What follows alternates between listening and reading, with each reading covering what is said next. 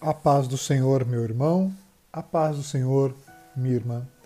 Eu quero trazer nesta manhã, no dia de hoje, uma porção da palavra de Deus que se encontra em Lamentações de Jeremias, no capítulo 3, a partir do versículo de número 21. O texto diz assim: Quero trazer à memória o que me pode dar esperança. As misericórdias do Senhor são a causa de não sermos consumidos, porque as suas misericórdias não têm fim. Renovam-se a cada manhã.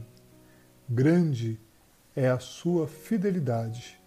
A minha porção é o Senhor, diz a minha alma. Portanto, esperarei nele.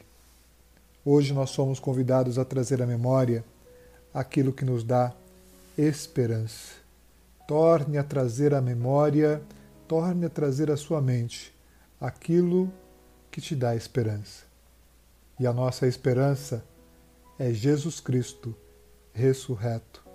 A nossa esperança é termos a certeza de que o Senhor é misericordioso, bondoso e que cuida de nós.